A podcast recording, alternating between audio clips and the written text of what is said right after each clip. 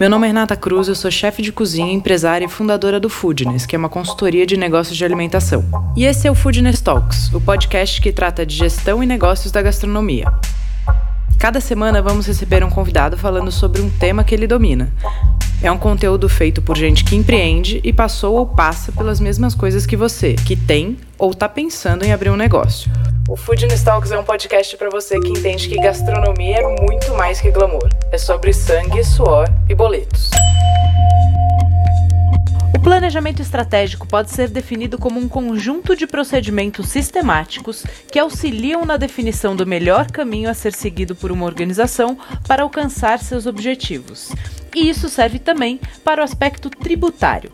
Enquadramentos corretos, análises profundas podem ser decisivas na entrega de resultados. Isso serve para a indústria, operações diretas, distribuidores, franquias e todo tipo de negócio. E para começar a falar desse tema, convidamos o especialista no assunto, o Dr. Alexandre Silva, advogado tributarista que já trabalhou no Food Service e que hoje é um dos sócios do escritório Rebeque e Silva Advogados Associados. Mais um Foodness Talks e dessa vez a gente recebe o doutor Alexandre Silva para falar de tributação de alimentos. Doutor Alexandre, bem-vindo. Muito obrigado. Obrigado pela, pela, pelo convite. Estou muito feliz em estar aqui participando com vocês. Ah, que bom, maravilha. Vamos ajudar então a turma aí, esclarecer alguns pontos muito importantes. Primeiro, queria Bora que lá. você se, se, apresentasse, contasse um pouquinho da sua carreira. Eu sei que você trabalhou em food service, então contar um pouquinho da sua trajetória até aqui. É, minha trajetória é um pouco diferente dos demais colegas advogados. É, na maioria das vezes, eles já se formam em direito e começam já a atuar, né?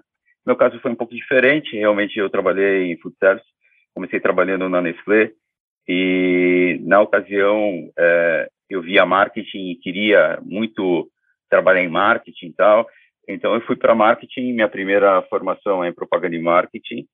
É, trabalhei durante muitos anos lá é, um certo momento eu fui para food service, eu trabalhava no varejo, fui para food service, adorei food service. E depois fui convidado pela PepsiCo para montar uma unidade de negócios da, de food service lá na PepsiCo. Trabalhei na PepsiCo também durante um bom tempo. Quando eu saí, fiz uma formação em administração de empresas, uma pós-graduação na GV. É, e Trabalhei em algumas outras empresas um pouco menores também, na área de food services e, e até mesmo varejo. E depois resolvi largar o mundo corporativo e entrei no escritório de advocacia, isso há uns 10 anos atrás, 10, 12 anos, sei lá, mesmo sem ser é, é, advogado. Na verdade, eu entrei lá muito mais para ajudar o escritório a divulgar os serviços que eles ofereciam, né? Então, uhum. trabalhavam, vai, não existe isso, mas é como se fosse a parte comercial do, do escritório. Então, falava com vários clientes, tal coisa que eu estava acostumado a fazer. E aí eu percebi que se realmente eu quisesse contribuir mais com o escritório, eu deveria voltar para a universidade, deveria uhum. fazer uma, um, uma faculdade de direito, realmente, para entender lá o juridiquês dos caras e tudo mais. E aí eu fiz isso, é, adorei, adorei muito e peguei minha carteira da ordem, enfim, trabalhei mais um hum. tempo nesse escritório e sempre voltado na área tributária. O escritório já era na área tributária. E aí montei meu meu meu escritório, onde eu estou aqui hoje, que é o Rebeca Silva Advogados Associados. E estou feliz da vida aqui atuando. Já tô com a gente está expandindo os nossos negócios aqui, contratando pessoas, enfim. Então, esse é um pouquinho do, do Alexandre. O Alexandre hoje ajuda empresas na área tributária. Né? A gente fala de planejamento tributário, a gente fala de recuperação de créditos tributários, a gente atende vários segmentos e entre eles não poderia faltar o pessoal do food service. Perfeito. Então vamos falar um pouquinho de planejamento tributário. O que é planejamento tributário? O que seria um planejamento tributário estratégico? Então tá bom.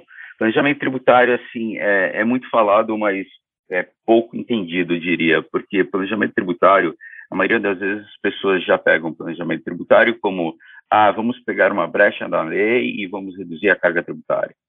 Tem outras pessoas que pensam assim, não, é, planejamento tributário nada mais é do que você reduzir a carga tributária de uma maneira lícita. Não está errado. Mas não é só isso, tem muita coisa no planejamento tributário.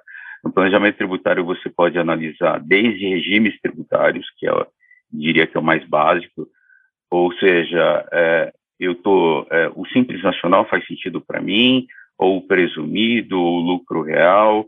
É, se eu sou uma indústria, vamos analisar o NCM dos produtos, é, que mais?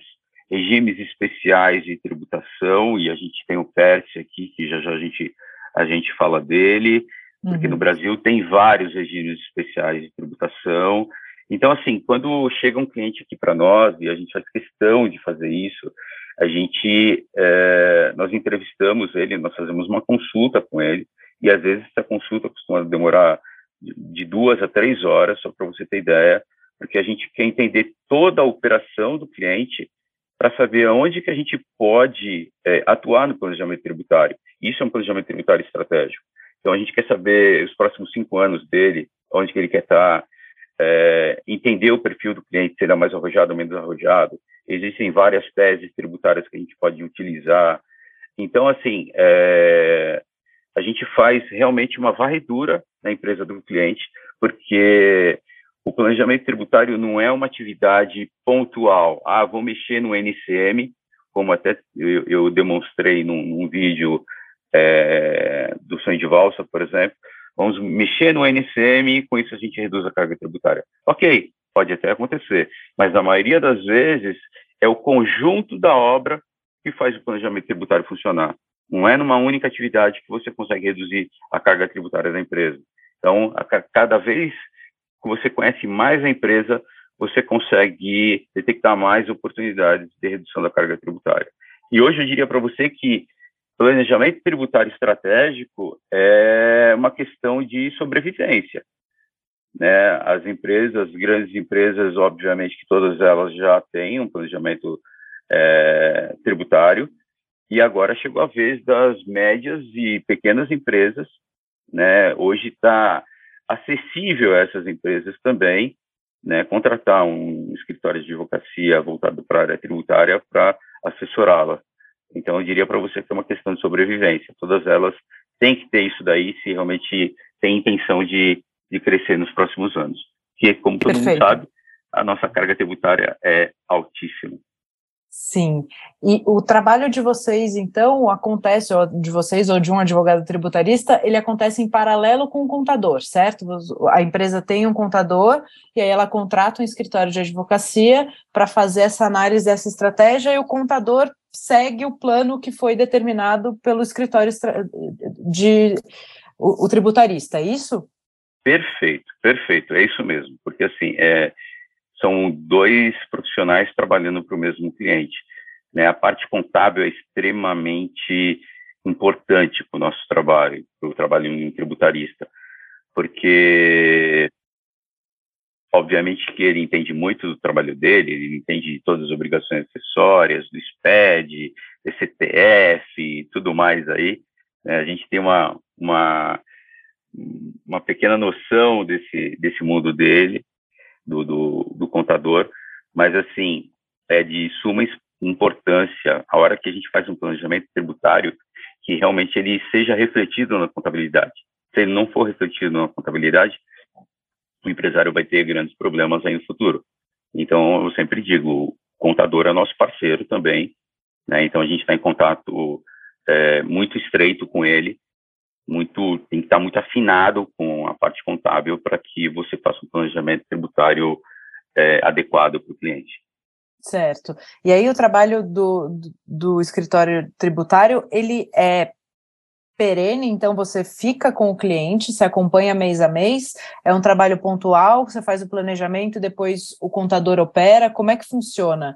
É, grandes empresas imagino que tenham uma atividade fixa, mas para os uhum. pequenos uhum. isso também funciona ou não?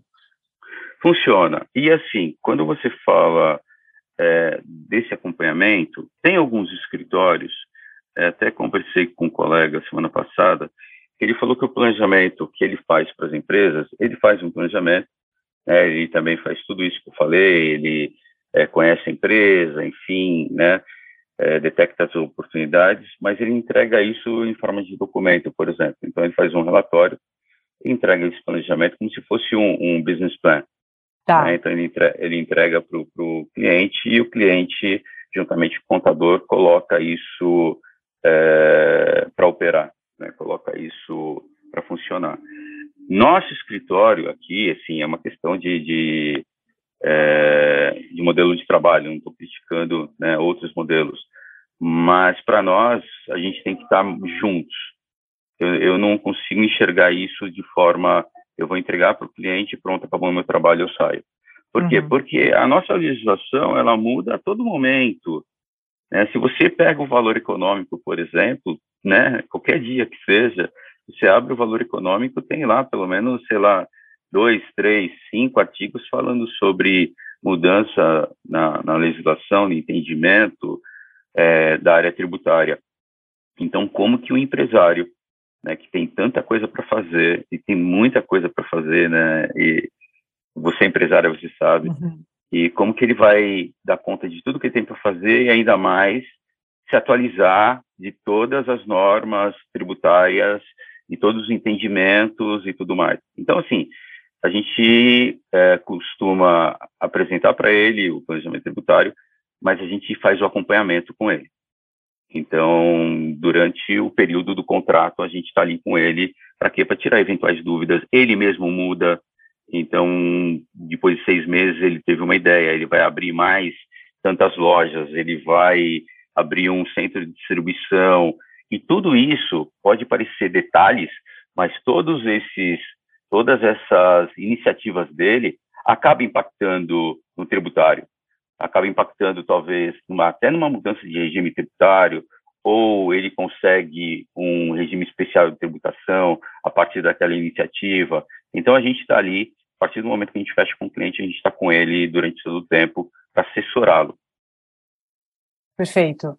E agora uma pergunta importante. O que, que necessariamente um gestor, um dono de negócio precisa saber ou precisa acompanhar, na sua opinião? Porque é, foi isso que você falou, né? Os empresários estão com um monte de coisa na cabeça, fazendo um monte de coisa ao mesmo tempo, mas o que, que o cara tem que entender, dominar ou minimamente acompanhar para ter um regime tributário adequado ou validar os melhores enquadramentos para a empresa dele? Olha, então vamos lá ele não é obrigado a saber tudo. Obviamente uhum. que seria, seria impossível, assim, fazer esse acompanhamento é, diário, diria. Mas, assim, seria importante ele conhecer os regimes de tributação, né, a diferença entre um simples nacional, um presumido, um lucro real, né, o que, que vale mais a pena, o que, que tem que levar em consideração para escolher entre um e outro. Ele deveria saber se ele é uma indústria, NCM, é, que mais? Assim, é, é, é, é, o básico, ele teria que pelo menos entender o básico da operação para ele poder conversar com o contador dele e até mesmo cobrar, porque nem todo mundo tem um escritório de advocacia tributária, mas todo mundo tem um, um contador.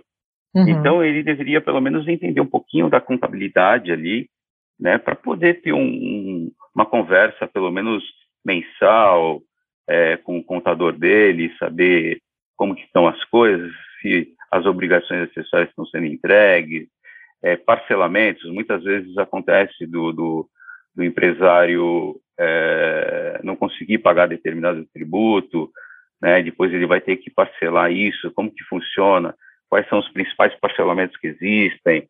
Então, esse tipo de coisa eu acho que o empresário é, seria importante ele conhecer um pouco. E é isso que a gente faz através das redes sociais. Né? Não dá para realmente você entrar ali e, e você mergulhar num, num, num, num, assunto determinado, mas pelo menos a gente tenta passar ali, é, vai de forma que seja superficial, mas pelo menos para ele ter uma ideia né, dos principais pontos que ele tem que se atentar durante o dia a dia dele é, na gestão do negócio dele, né? Perfeito. E quanto custa um planejamento tributário para um restaurante, para uma empresa uma pequena e média empresa? Olha, o que eu vou falar aqui agora vai parecer até estranho, mas eu, vou, eu, eu, vou responder e depois já vou te explicar. Não custa nada. É, é, é, ele não vai desembolsar um real. Mas como assim, Alexandre? Ele não vai desembolsar um real? Então, eu estou falando do planejamento tributário. Porque, assim, eu vou falar da forma, mais uma vez, estou falando do, do, nosso modelo de trabalho, tá? Então, uhum. isso daí não, não é uma prática geral, mas tá, estou falando do nosso modelo de trabalho. O planejamento tributário em si, né, é que muitas vezes tem um acompanhamento, tem algumas outras atividades, que aí sim ele vai ter um custo. Mas o planejamento tributário em si, a gente faz da seguinte forma: se ele está nos procurando para reduzir a carga tributária dele, quer dizer que ele está querendo ser mais competitivo. Então, não faria sentido eu cobrar um valor X dele para fazer o planejamento tributário, porque a partir do momento que eu reduzo a carga tributária dele, eu vou lá e coloco um, um, um FII. Então, é, pronto, ele já perdeu aquilo que ele havia ganho no planejamento tributário, eu estou cobrando em termos de honorários, então não vale muito a pena. Então, a gente achou uma forma muito justa aqui, que é o seguinte, então vamos imaginar, ele está pagando 200 mil de, de impostos, ok? Uhum. De tributos. É, vamos imaginar que a gente fez todo um estudo, e isso também não é da noite para o dia, é, a gente não vai conseguir fazer essa redução tão rápida, assim, da forma que eu estou dizendo, mas vamos imaginar, só a título exemplificativo. Ele está pagando 200 mil, a gente re reduz para ele para 100. Então, você concorda comigo que ele teve uma, uma economia de 100, 100 mil reais? Uhum. Então, ele teve, né, ele teve uma economia de 100 mil reais. Ele não vai desembolsar 100 mil reais ali. Desses 100 mil reais, 30% ah, é, ele nos paga a título de honorários. Ou seja, 70% fica com ele para ele investir na empresa dele, enfim, e 30% ele nos paga. Então, assim, é uma forma, é um ganha-ganha muito bacana, porque cada vez mais, cada vez mais eu vou estar atento à empresa dele, para tentar reduzir cada vez mais a carga tributária dele. E, e eu gosto de sempre falar o seguinte: reduzir a carga tributária com segurança jurídica. Porque, assim, reduzir a carga tributária qualquer um consegue. Né? Basta você ah. não declarar, por exemplo, né, sua negação e você vai reduzir. Não. Né? Então, a gente faz, assim, de uma forma é, oferecendo para ele segurança jurídica. Então, é, é, uma forma muito... Então, você percebe que todo mundo tem acesso a isso. Uhum. Né? Desde o pequeno, a, do médio até o grande. Né? E aqui a gente atende isso mesmo. A gente atende desde empresas que faturam 200, 300 mil por mês, né, empresas que estão desenquadrando do, do lucro presumido, ou seja, já estão batendo 78 milhões ano, e empresas que estão no lucro real, com várias lojas, enfim. Então, a gente atende é, o pequeno, médio, grande aqui dentro. Tá bom, perfeito. Vamos contar um pouquinho dos casos é, que, que a gente falou aqui, da sobremesa do ah. McDonald's, do sonho de valsa, e depois a gente entra no PS, que eu acho que é muito interessante trazer isso, que é uma realidade que pode trazer ajuda para muitos empresários, né? Legal. Então, falando, vamos começar primeiro no McDonald's, que é bem, é bem interessante, as pessoas às vezes até têm dúvida né, como que funciona. Daí eu fiz um vídeo falando assim, por que toda vez que você vai no McDonald's, você acha que o McDonald's te oferece é, o combo? né? Por que, que ele te oferece refrigerante, a batata e o, e o hambúrguer, enfim? E o refrigerante ele cobra até um pouco mais caro, né, do que o preço do mercado. Porque o refrigerante, na verdade, é um produto bifásico. Então, ele é cobrado apenas na, na produção, ou seja, na indústria, né, e na distribuição. Depois, o resto da cadeia não paga PIS e COFINS. Então, isso é bem interessante. Então, assim, o que, que o McDonald's faz? É, a hora que ele vende o combo, ele sabe que ele não está pagando PIS e COFINS na, no refrigerante. E aí, quando ele coloca os três produtos juntos, então você concorda que ele consegue reduzir um terço ali de PIS e COFINS, né, quando ele está te oferecendo os três produtos, porque os três produtos, se você for comprar ele de forma individual, eles são praticamente o mesmo preço, quase uhum. o mesmo preço ali. Só que o, o refrigerante ele não tem físico-fins. Então, é uma forma inteligente, é um planejamento tributário inteligente que o McDonald's utiliza de uma forma totalmente ilícita, e isso vai também em encontro da, da parte comercial, porque quando a gente fala de planejamento tributário, tem que ter o. Fugiu o nome agora, você tem que ter. Já já eu lembro mas você tem que ter um, um, um, viés comercial também. Se você adota o planejamento tributário pensando só na redução da carga tributária, isso pode ser simulação pela Receita Federal. Propósito negocial, esse é o nome. Você tem que ter um propósito negocial. Tá. É, então, assim, não sei se, se ficou claro para você, é que para mim, eu já expliquei tantas vezes isso que para mim fica muito, muito tranquilo explicar. Mas eu vou, eu vou tentar explicar até de uma outra forma, pegando restaurantes aqui. E, e é uma informação bem importante para restaurantes, tá? Então, vamos lá. Todo restaurante, ou quase todos os restaurantes, vendem bebidas, bebidas frias que a gente fala. Então, uhum. cerveja, energético, refrigerante, água e por aí vai, tá? E muita gente não sabe. É, principalmente aqueles restaurantes que estão no Simples Nacional. Olha só o que acontece. É, quando a gente está falando de produto bifásico ou até monofásico, enfim, não vou entrar nessas questões mais técnicas aqui porque são chatas, né? Uhum. E aqui é um papo, um papo legal. Mas fique sabendo assim, o refrigerante ele, ele é bifásico. Então tá. O restaurante que comprou isso daí do distribuidor, por exemplo, comprou da empresa, enfim, é, e ele está no simples, ele, não importa que regime que ele esteja, mas assim, ele não precisa pagar mais PIS. Né? Então, é uma maneira da Receita Federal é, facilitar o, a fiscalização dela. Ela vai em cima do, do distribuidor, ela vai em cima da, da, da, indústria, e ela já tem um PIS majorado lá, né, que o resto da cadeia ela não precisa mais fiscalizar, porque ela sabe que não precisa pagar. Só que quando esse restaurante está no Simples Nacional, o Simples Nacional ele é fechadinho, né, o próprio nome diz, ele é simples, então ele manda o faturamento dele para a contabilidade, a contabilidade faz todas as contas ali e manda para ele um documento chamado DAS, e ele, paga, ele pega esse documento, ele paga o documento e está tudo certo. Só uhum. que ali dentro do DAS, ali tem PIS, COFINS, tem contribuição social, tem imposto de renda, todos os tributos estão ali dentro, é, ICMS, está tudo ali dentro tá? Só que ele não vê isso e ele paga. Só que, na verdade, o que deveria ter sido feito é a segregação desses produtos. Pegar todos esses produtos que são monofásicos ou bifásicos, a contabilidade deveria ter separado eles e ter cobrado PIS só dos produtos que realmente é, devem pagar PIS. Não o caso dos refrigerantes, por exemplo, não o caso de bebidas frias. Ou seja, ele está pagando de forma indevida. Então, eu costumo até brincar o seguinte: tem tanta gente falando que paga muito de impostos, se falar com 10 empresas hoje, as 10 empresas vão falar que estão pagando muito. Pode uhum. ter certeza, uhum. né? Mas, nesse caso em específico que eu estou dizendo para você do Simples Nacional, ele está pagando a mais e sem saber. Isso que, por isso que a gente gosta de, de, de, de toda vez que a gente tem oportunidade aqui, como no, no seu podcast, por exemplo, estar tá mencionando isso ele está pagando a mais, então ele não precisa pagar isso a mais.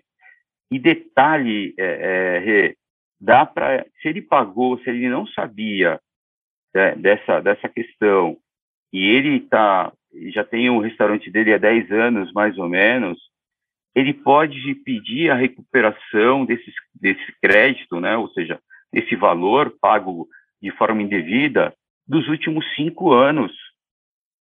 E isso, assim, é de forma administrativa, tá? Isso cai na conta corrente dele em 60 dias, mais ou menos.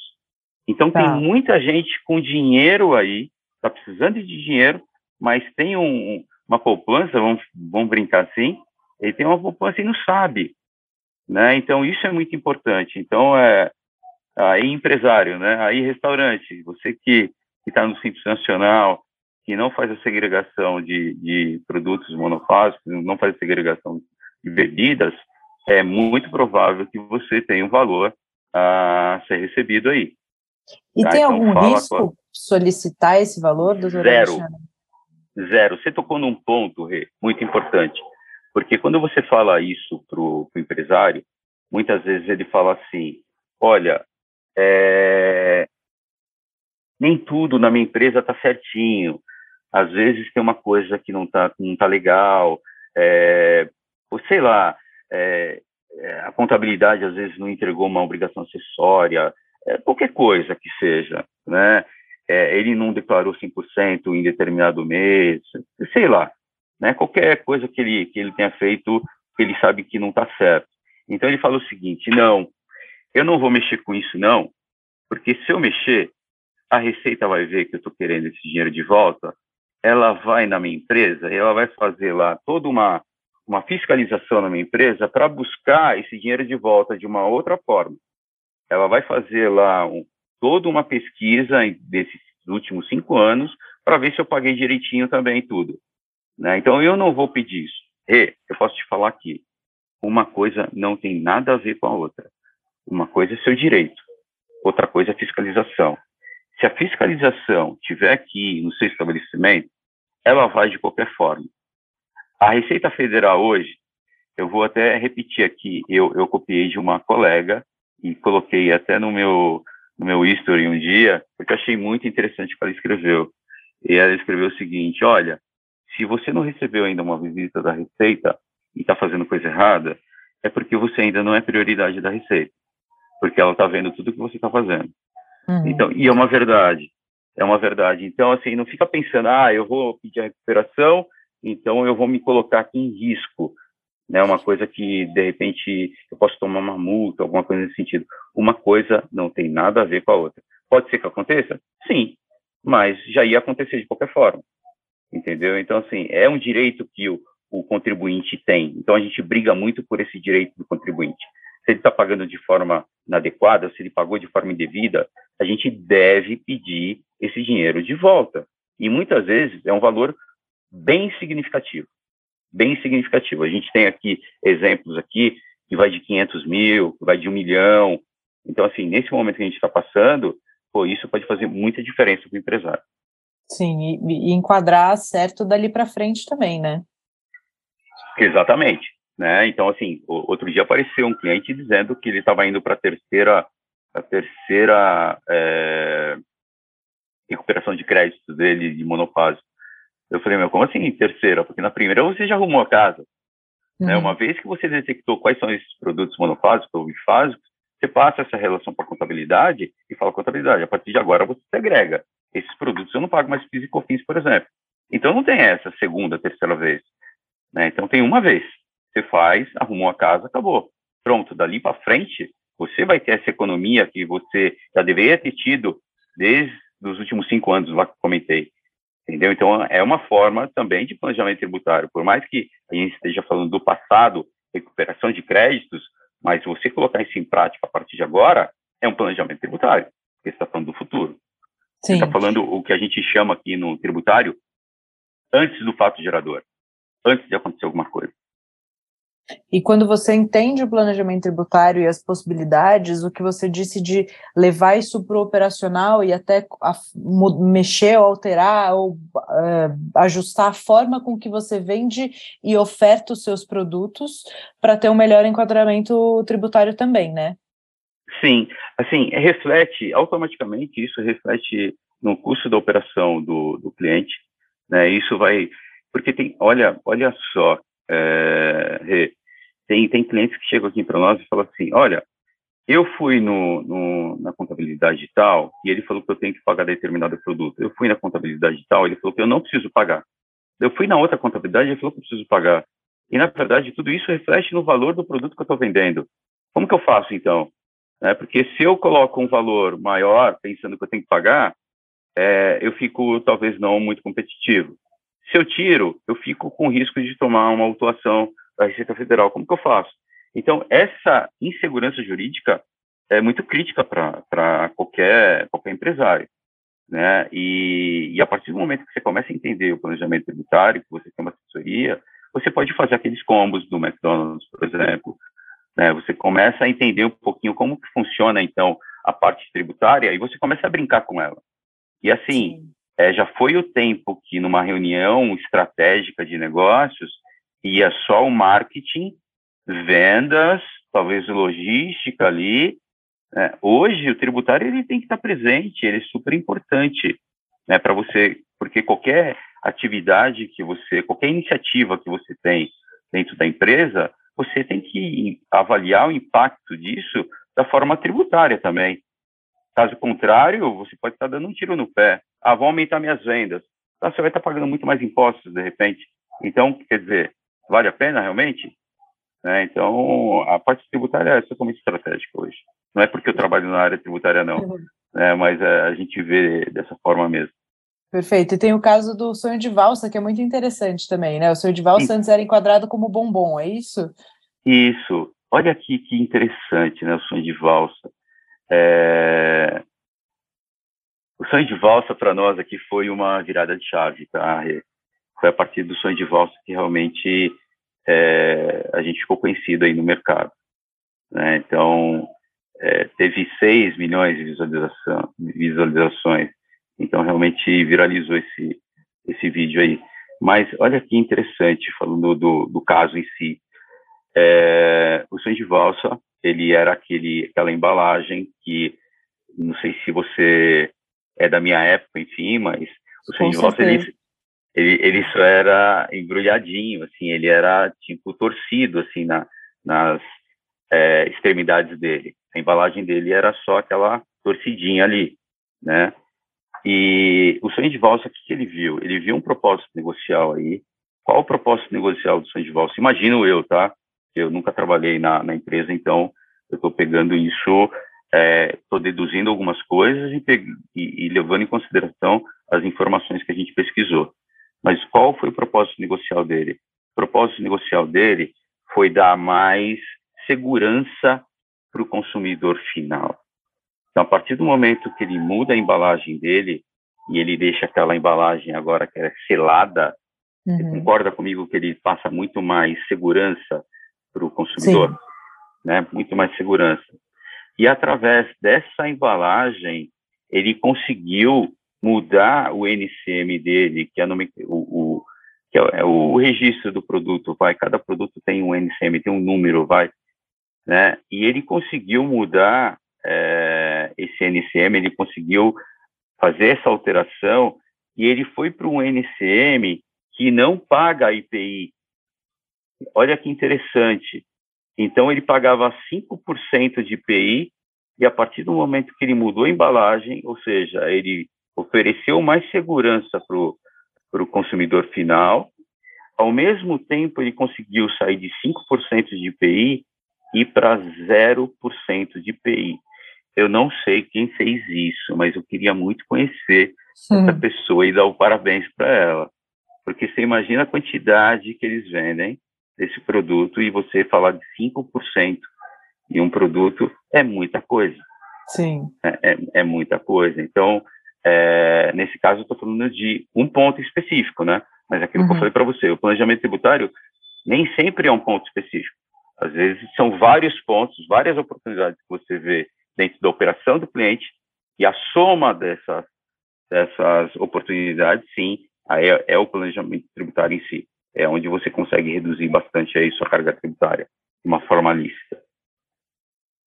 Maravilhoso. É, e vamos falar do PERS, então, doutor Alexandre, um pouquinho, que eu acho que essa é uma Nossa, outra coisa importante. Olha que maravilha. Trazer, né?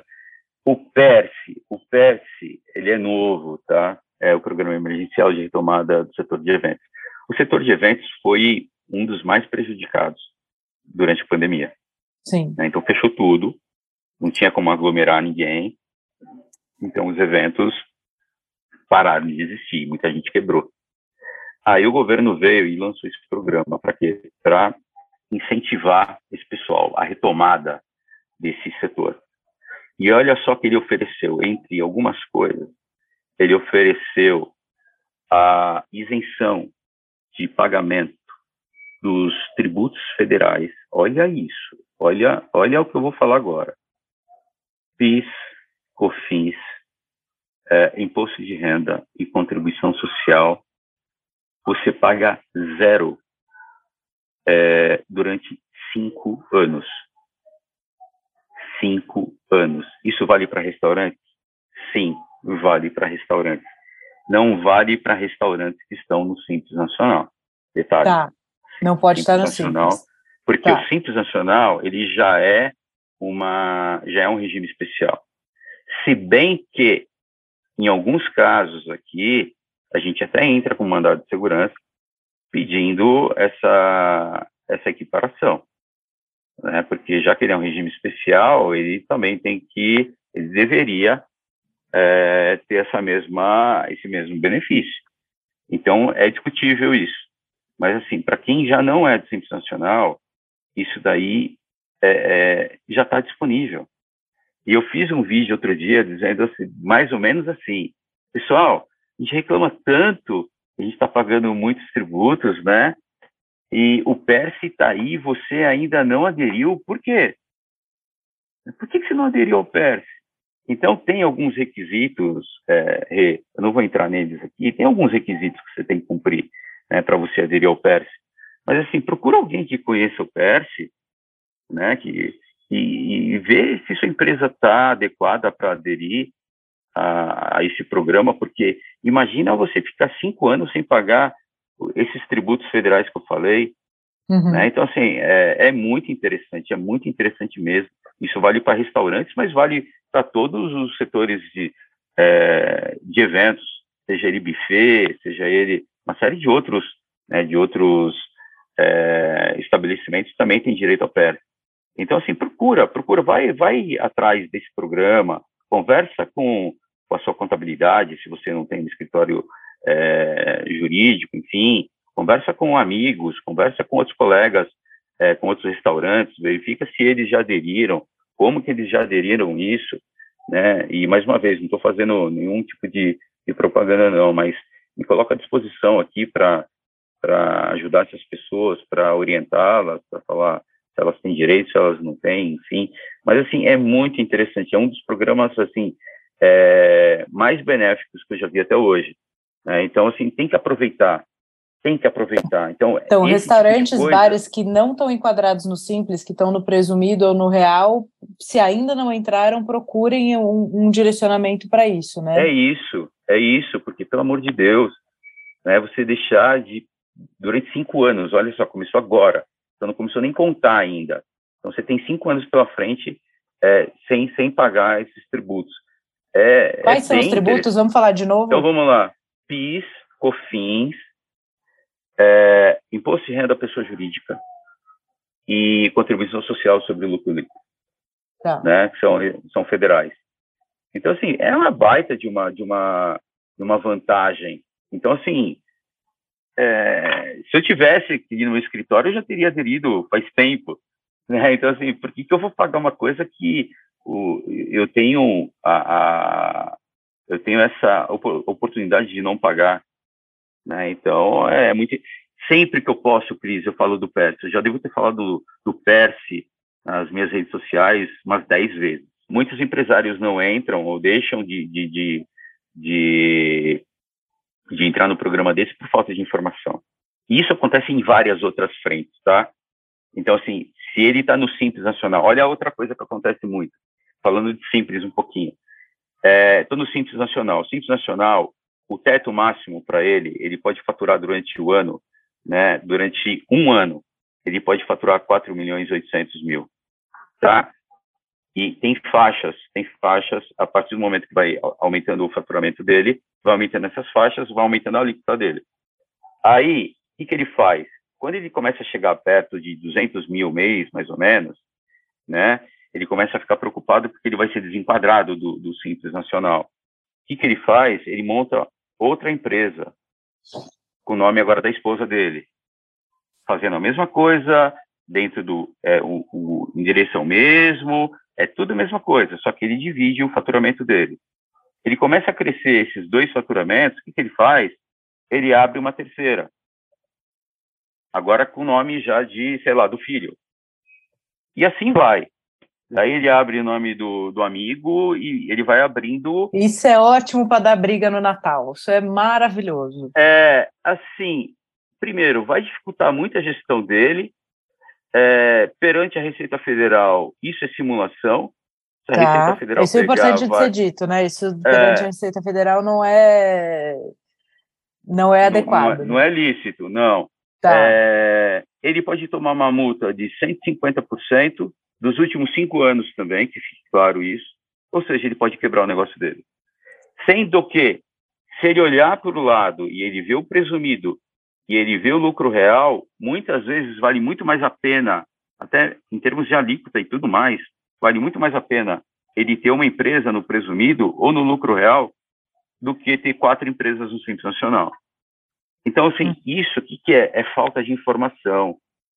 É falta de informação. Ah, Alexandre, mas você tem que levar em consideração que tem a parte previdenciária. Eu tenho, eu tenho é, muitos empregados.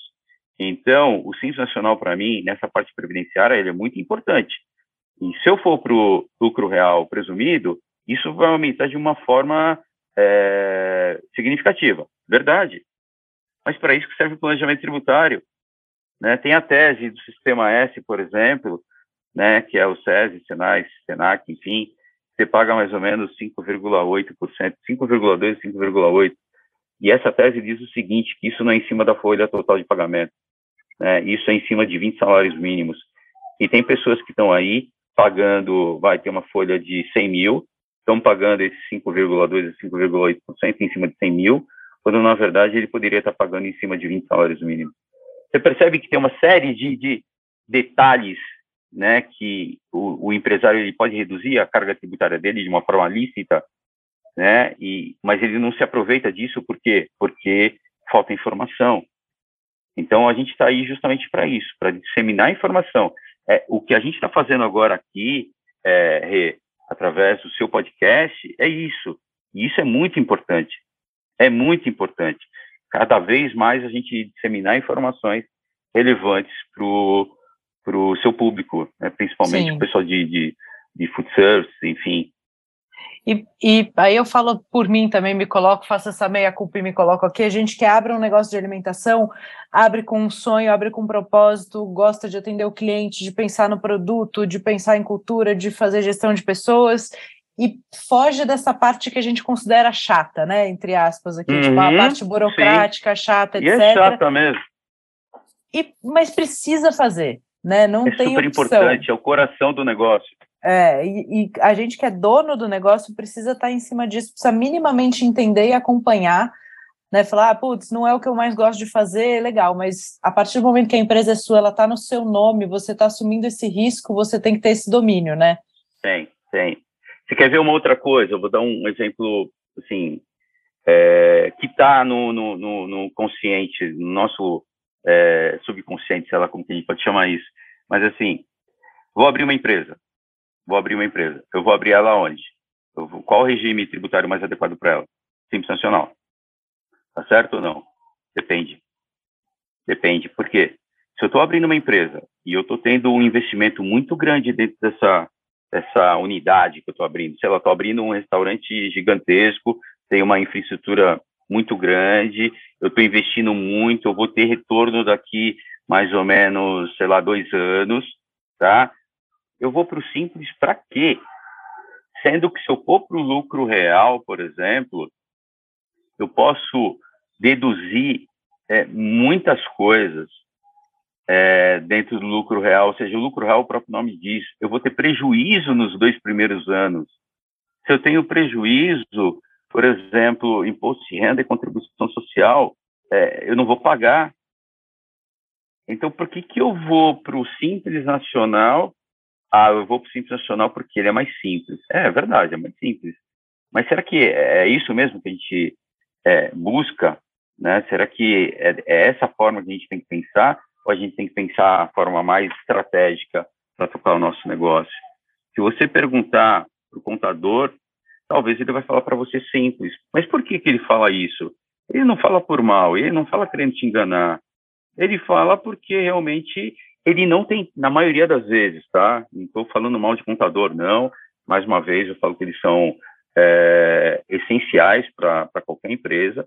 Mas, assim, na maioria das vezes, eles trabalham com uma demanda muito alta e eles não têm tempo de dar uma atenção é, dedicada ao seu, ao seu negócio. Então, se você fala que está abrindo a empresa, na cabeça dele já está abrindo a empresa, vamos para o simples. Mas uhum. ele não perguntou para você é, em quanto tempo você vai ter lucro, se você vai ter lucro, enfim, tal, tal, tal. Então, isso é muito importante, né? Você entender todo o cenário para você poder fazer a melhor é, a, a, melhor indicação para ele, né? A melhor sugestão para ele do, do regime tributário que ele deveria aderir naquele momento. Tem alguma recomendação, doutor Alexandre, de algum livro, algum algum conteúdo que o dono de negócio possa ler, acompanhar para ele ter minimamente essas ferramentas? Olha, eu estou até olhando aqui na minha estante. Que não seja tão oh, juridiquês, oh, né? Que não seja é, aquela coisa então, tão difícil. Eu estou pegando um aqui, estou pegando um aqui, que assim, chama Cursos de Contabilidade para Não Contadores. Tá. Né? E assim como esse tem, e está escrito aqui, para as áreas de administração, economia, direito, engenharia e tal, mas tem vários livros é, muito mais voltados para a parte contábil, não tributária, mas assim, para não contadores. Eu acho que isso tá. já ajuda um pouco. Isso já ajuda. Esse que eu estou falando é do Sérgio Iudicibus, Iudicibus e José Carlos Marion. Mas tem vários livros é, nesse modelo. Ah, na área tributária, sinceramente, eu não tenho. Eu tenho, tenho um livro aqui atrás de mim que eu utilizo muito, né, está presente em, em, quase todos os vídeos que eu faço, que é do professor Silvio Crepaldi, Planejamento Tributário, mas aí já é mais dedicado para quem tem pelo menos uma noção é, de direito, enfim, e tal. Então acaba ficando um pouco é, mais denso para quem não tem, quem não é da área.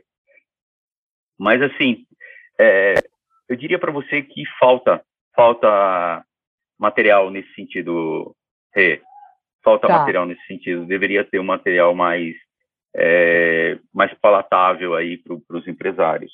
Eu, sinceramente, eu não conheço, né? Gostaria até de recomendar alguns aqui, mas eu não conheço. Então vamos fazer esse exercício, vamos trazer, doutor Alexandre, vou fazer mais convites para o senhor. A gente tem a plataforma de assinatura, o Foodnescore, vamos levar conteúdo lá para dentro, abrir essa discussão, que ela é fundamental e super importante para a gente ajudar os empresários do segmento, né? Ótimo, ótimo, pode contar comigo. Maravilha. Doutora Alexandre, muito obrigada pelo seu tempo, pelo papo, é, pelas suas recomendações. E pessoal que está ouvindo, não é a parte mais legal, mas é fundamental, a gente precisa fazer. É, a partir do momento que a gente tem empresa, a gente assume essas responsabilidades. Então, o chefe de cozinha que abriu o negócio, que é dono do seu restaurante, não abra mão, não deixe de lado essa, essa parte que é tão fundamental para o negócio parar de pé. É isso aí. É isso aí, perfeito. Muito obrigada, doutor Alexandre. Eu que agradeço pelo convite e, mais uma vez, me coloco à disposição tanto do seu podcast, dos seus projetos e, e dos seus é, ouvintes aí. E para o pessoal te achar nas redes sociais, fala seu Instagram. Instagram, Alexandre Silva, underline ADV. Maravilha.